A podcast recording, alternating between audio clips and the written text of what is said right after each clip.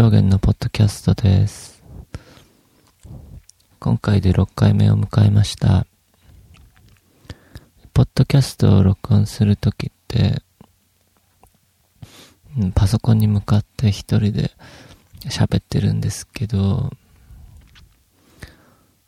うん、まあ二人の時もこの間ありましたけどね。うん、まあ、でも、こう、まあ、誰かと話してるわけじゃなくて、一人で壁に向かって話してるから、まあ、どんな人が聞いてくれてるのか、わからないし、まあそんな感じなんです。で、まあこのポッドキャストを載せてる、この音声ファイルを載せてるブログからはだいたいどれくらいアクセスがあるか統計みたいなのがあるんですけど、まあ、この統計もなんか、まあ、どんなカウントの仕方をしているのか結構曖昧で、うん、どれくらいの人たちが聞いてるのか、誰が聞いてるのかどんな、わかんないんですよね。だから、うん、まあ聞いてる人のレスポンスがあったら嬉しいと思います。うん。まあ、よかったらメールでも iTunes ストアのレビューでも何でもいいのでレスポンスください。感想とかでもいいし、うん、なんか、ここで読み上げてほしい内容があったら、送ってくれたら読み上げます。まあ内容は何でもいいです。うん。まあ、それでは、まあ、本題に入りまして、今日は小説の話をしようと思います。うん。何の小説かといえば、三浦綾子の氷点。まあ、あまりにも有名な作品なんですが、うん。この小説結構面白いんですよね。うん。で、この三浦綾子っていう人は、1922年に北海道の旭川で生まれて、1999年に亡くなりました。戦前は小学校の教員を務めていましたけど、まあ、戦後、まあ、そういう戦時教育に関わった自分に嫌気がさしたのか、まあ、1946年に退職します。それから間もなくして、肺結核と脊椎カリエスっていう病を患うことになって、これによって彼女は、まあ、13年間療養生活をすることになったんです。うん、そんな中で彼女の人生に転機があって、それは、まあ、同じ結核で苦しんでいた前川正という幼馴染と再会したんですね。で前まあ、この前川正っていう人は、まあ、経験なプロテスタントの、まあ、キリスト教徒ですね。前川正から影響をたくさん受けて、三浦綾子は、三浦綾子もまあ経験なクリスチャンになるんです。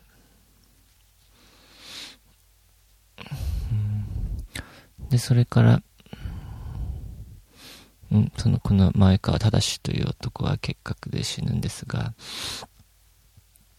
まあ、それから 5, 5年ぐらい経ってから、その、三浦光代という男と出会って、三浦役は結婚します、二人で。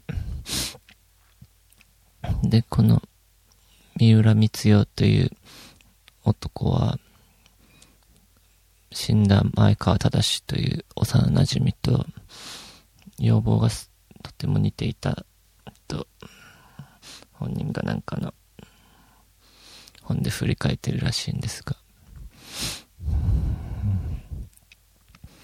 まあ、それで、この、結婚後に、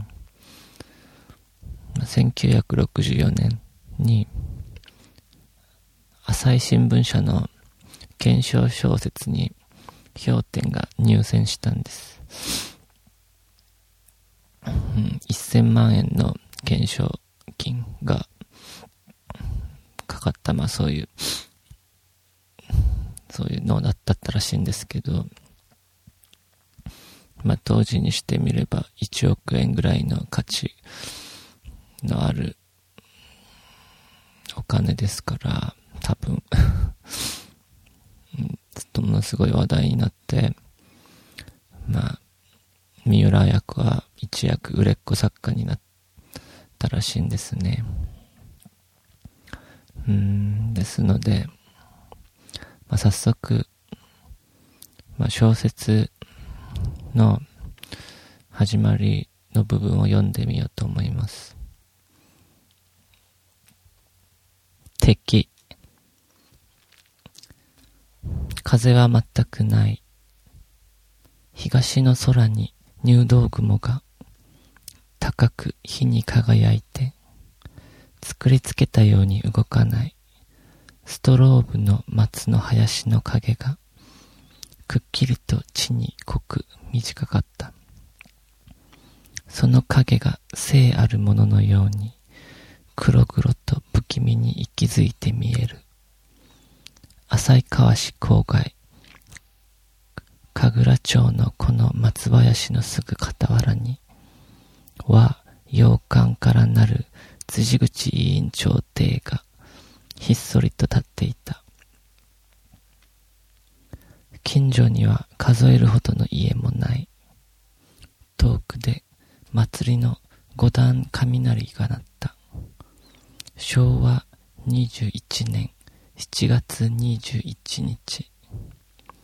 夏祭りの昼下がりである。辻口家の応接室に。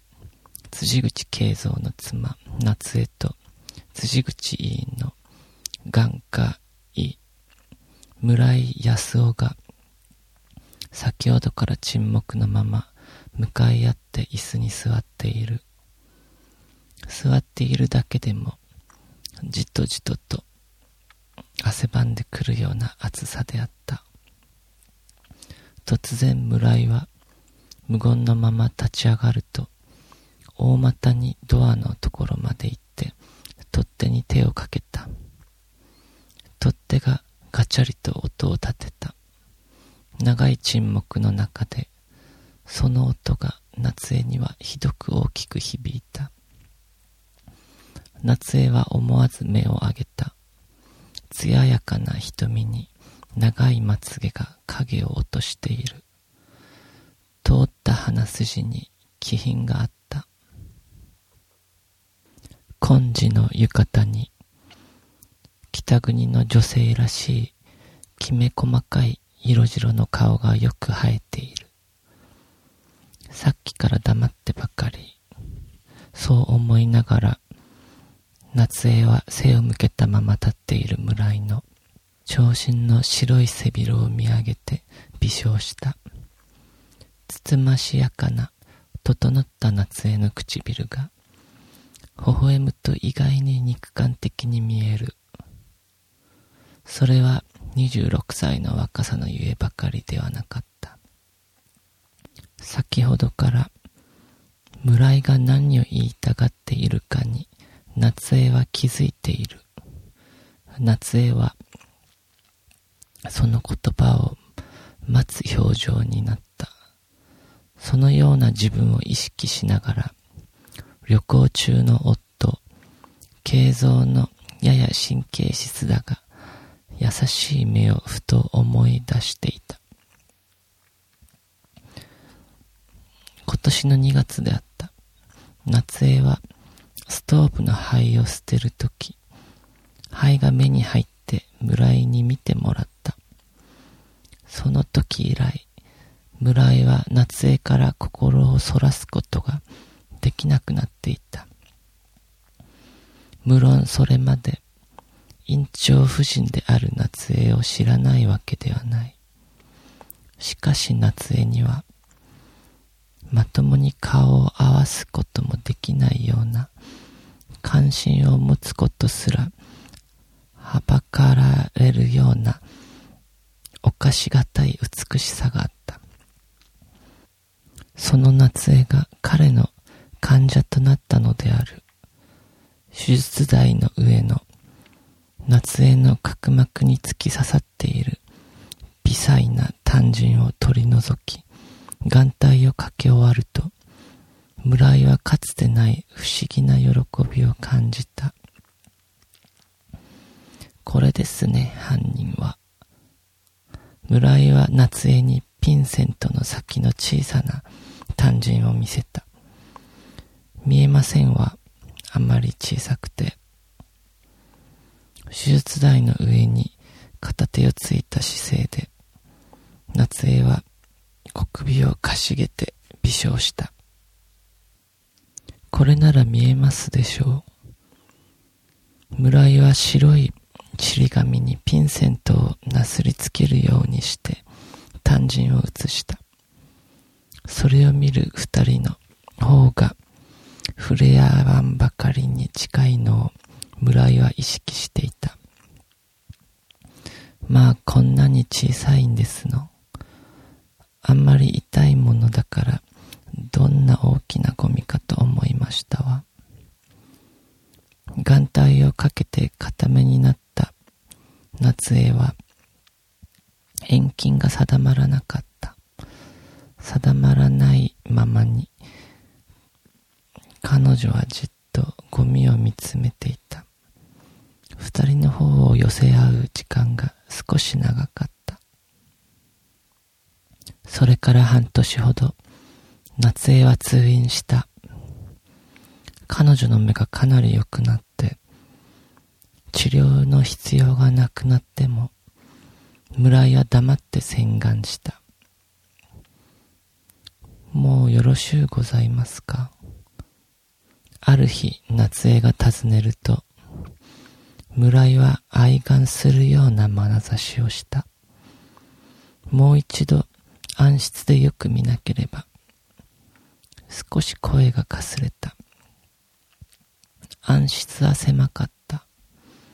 向かい合って椅子に座っている二人の膝が触れた。見る必要はなかった。だが彼は、ゆっくりと時間をかけて診察した。終わると村井は、食い入るように夏江を見つめた。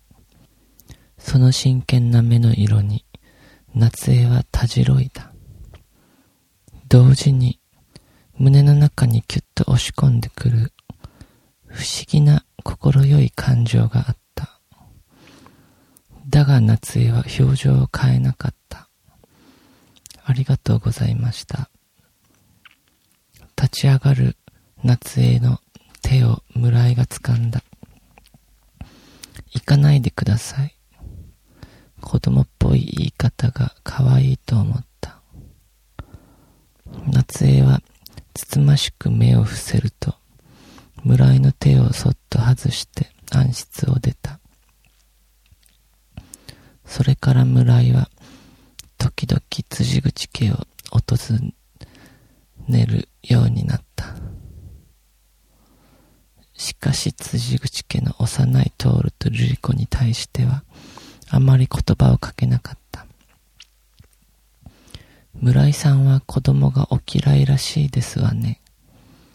ある時夏江が言った。慶三がちょうどその場を何かのようで外した時だった。子供が嫌いというんではないのですが、村井はちょっと皮肉に唇をゆっがめた。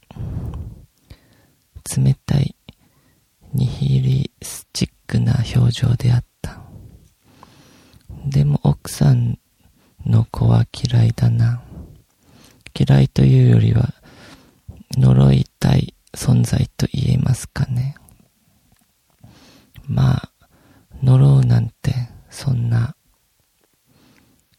奥さんは子供なんて産んでほしくなかった。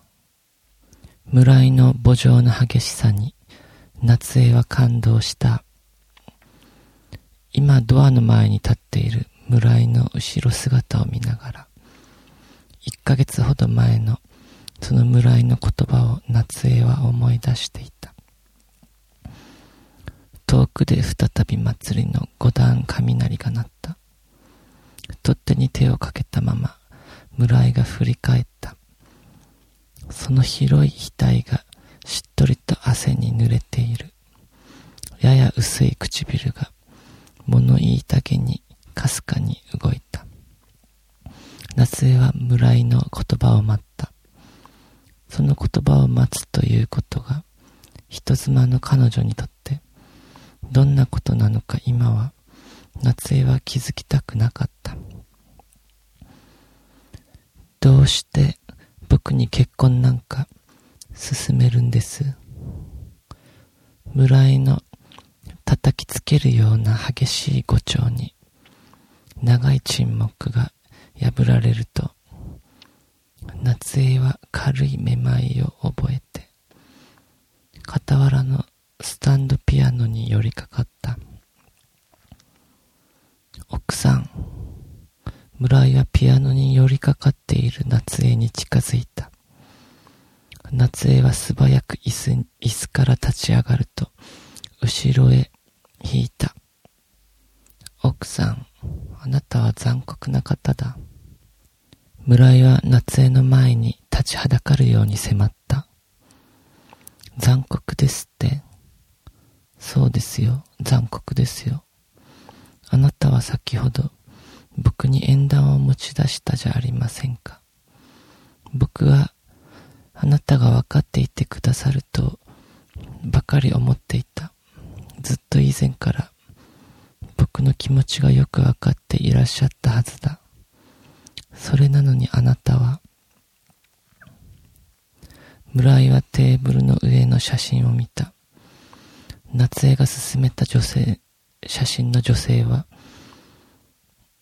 笑い声が聞こえそうなほど無邪気な笑顔で、アカシアの木に寄りかかって写っている。村井は視線を夏江の上に戻した。男にしては美しすぎる黒い瞳であった。その目が時々、どうかすると虚無的に暗く陰ることがあった。その暗い陰りに夏江は惹かれるものを感じた。今、村井はややすさんだ暗い目で夏江を見つめている。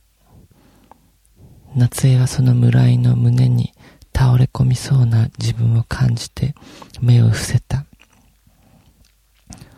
こんな風にあからさまな苦絶を聞く日がいつか来るように夏江は思っていた。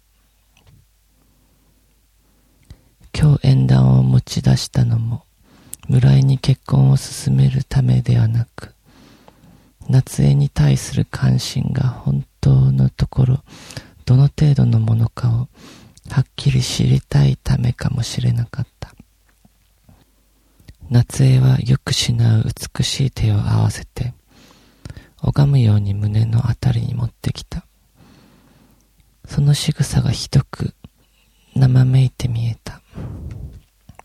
夏江さん、白い漆喰の壁を背にした夏江の前に立ちふさがると、村井は夏江の肩に手を置いた。村井の手のぬくみが浴衣を通して夏江の体に伝わった。いけません。怒りますわ、私。村井の顔が覆うように夏江に迫った。村井さん、私が辻口の妻であることをお忘れにならないでください。夏江の顔が青かった。夏江さん、それが忘れられるものなら、僕はそれを忘れたい。忘れられないからこそ、今まで僕は苦しんできたじゃありませんか。村井の手が夏江の肩を激しく揺さぶった。その時であった。廊下に足音がしてドアが開いた。ピンクの服に白いエプロンをかけたルリコがちょこちょこと入ってきた。村井は慌てて二三歩夏江から離れた。お母ちゃま、どうしたの？三歳のルリコにも大人二人の様子にただならぬものを感じ取ったらしく、いっぱいに見開いた目で村井を睨んだ。お母ちゃまをいじめたらお父ちゃまに言ってやるから。瑠璃子はそう言って小さな手を広げて、母をかばうように夏江のそばに駆け寄った。村井と夏江は思わず顔を見合わせた。そうじゃないのよ、瑠璃子ちゃん。お母ちゃまはね、先生と大切な話があるのよ。お利口だから、外で遊んでいらっしゃいね。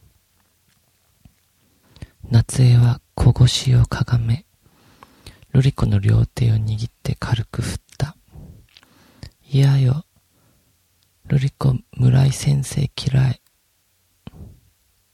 瑠璃子は村井をまっすぐに見上げた。子供らしい無遠慮な行事だった。村井は思わず顔をあからめて夏江を見た。瑠璃子ちゃん、いけません。そんなことを言って、村井先生はお母ちゃまと大事なお話があると言ったでしょう。お利口さんね。よしこちゃんのお家へ行って遊んでいらっしゃい。夏江は村井よりも一層顔をあからめてルリ子の頭を撫でた。もし村井の愛を拒むなら、今ルリ子を膝に抱き上げるべきだと夏江は思った。しかしそれができなかった。先生嫌い。お母ちゃまも嫌い。誰もルリ子と遊んでくれない。ルリ子はくるりと背を向けて応接室に飛び出していった。エプロンの蝶結びが背中に可憐に揺れた。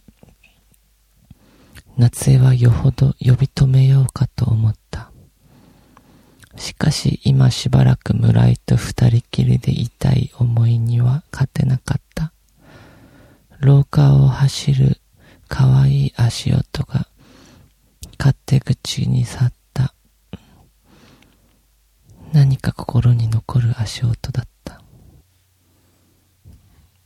はい。いかがでしょうか。今、小説の一番最初の部分を読みました。病院の院長夫人と、その病院のイケメン医師が、お互いに惹かれ合うっていう、ドロドロした始まりでしたね。まあ、そして、院長夫人である夏江は、イケメン医師村井と、二人きりでいたかったために、3歳の幼い娘を外に一人っきりで出してしまいます。うん、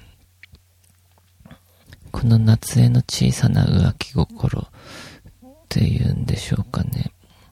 これがこの小説で起こる、まあ、事件の全ての発端になりますね。その後に、夏江の夫で、慶三っていう人なんですけど、病院の院長ですね。この慶三が帰ってきます。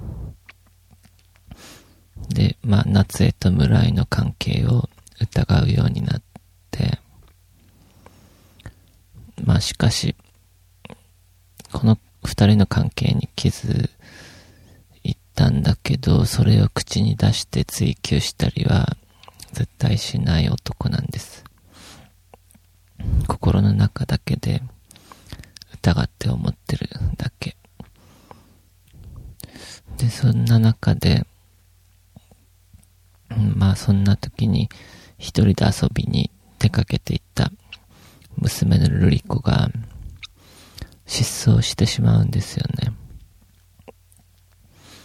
うん、実はこのルリコは、まあ失踪して男に拉致されて殺されてたのです。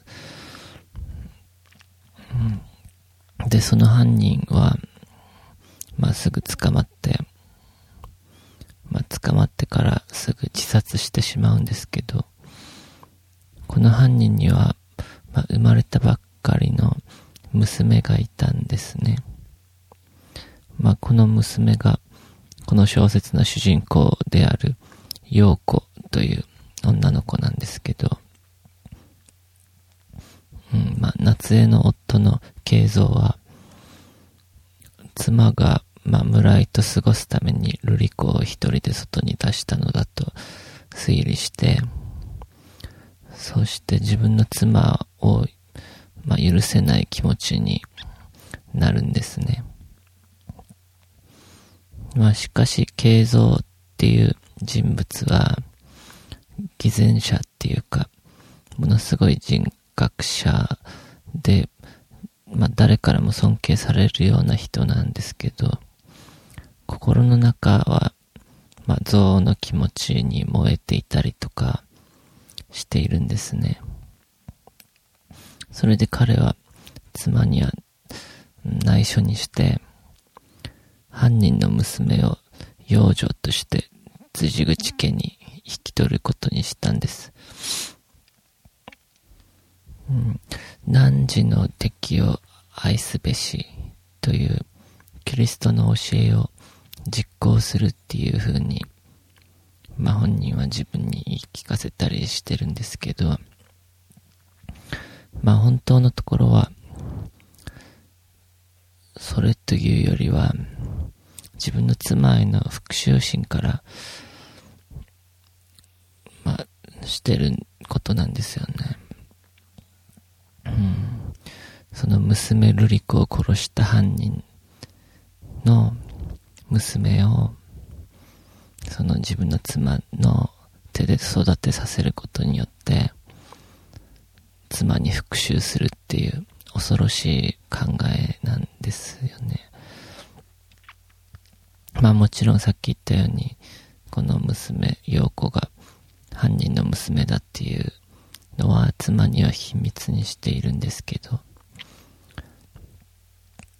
うん、この小説はドロドロしている人間関係がとても面白いので、まあ、ストーリーを追っていくだけでもとても面白いです。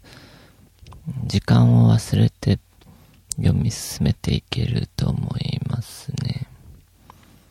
うん、その反面、まあ、すごい大衆的な要素をたくさん持っているドロドロしてる設定と展開を、まあ、キリスト教でいう現在という概念と許しっていう教えをテーマに紐解いているっていうところが素晴らしいんですよね。うん。あ、ちなみに、僕は別に宗教何も信じてない人なんですけど、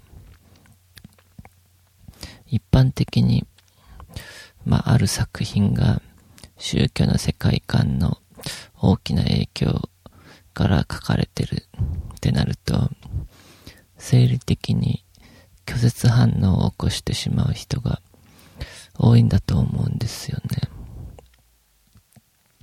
まとある宗教を広めるために、まあそういうのを目的に企画された、そういう風に書かれた本とかはまあどうかと思うんですが、まあ僕もそういう本は読まないんですけど、そうじゃなくて、まあ、文学作品の中に作家の宗教観とか世界観が自然と出てくることは、まあ普通のことだと思うんですよね。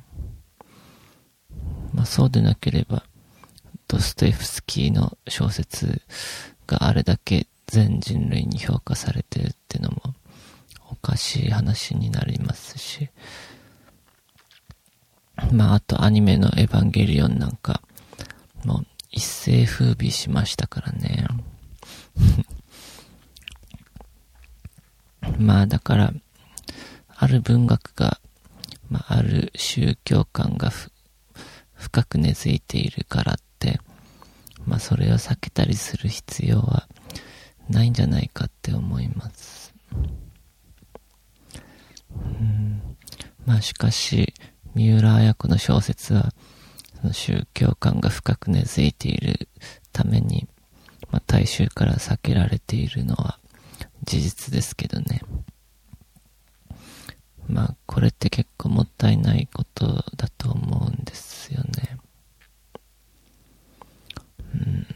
まあ、この小説のテーマである現在というのは、まあ、人間が生まれながら背負っている罪というのを、キリスト教では現在と呼ぶんです。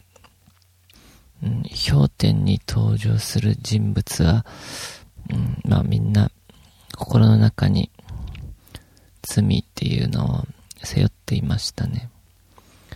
まあ人格者である慶三は、まあ、憎悪と嫉妬の、まあ、それに心を燃やしたり、まあ、純潔のように見える夏江は、若くて男前の、そういう夫の病院で働いてる医師に浮気心を抱いたり、まあ、そういう罪があって、この家庭はとんでもないことになっていくんですけどね。うん、まあ、この夫婦に育てられた陽子も、まあ、うん、まあ、この子すごい、まあ、どんなことが、どんな辛いことがあっても、明るく生きていこうとする、まあ、とてもいい子なんです。もう天使のような子なんですけど、まあ、後半になっていくと自分が殺人者の娘だっていうのをわかるんですよね。まあその時に自分の中にある罪の可能性というものに気づいて悩むんですよね。まあ、このように、まあ、人間誰もが罪っていうものを心の中に秘めているっていうのが、まあ、この小説のテーマと言えるんじゃないですかね。うん、まあ、まあ、テンポ速いし、先が気になる展開の、まあ、ストーリーがとても面白い小説なので、まあ、気軽に読めると思います。かったら読んでみてください。ありがとうございました。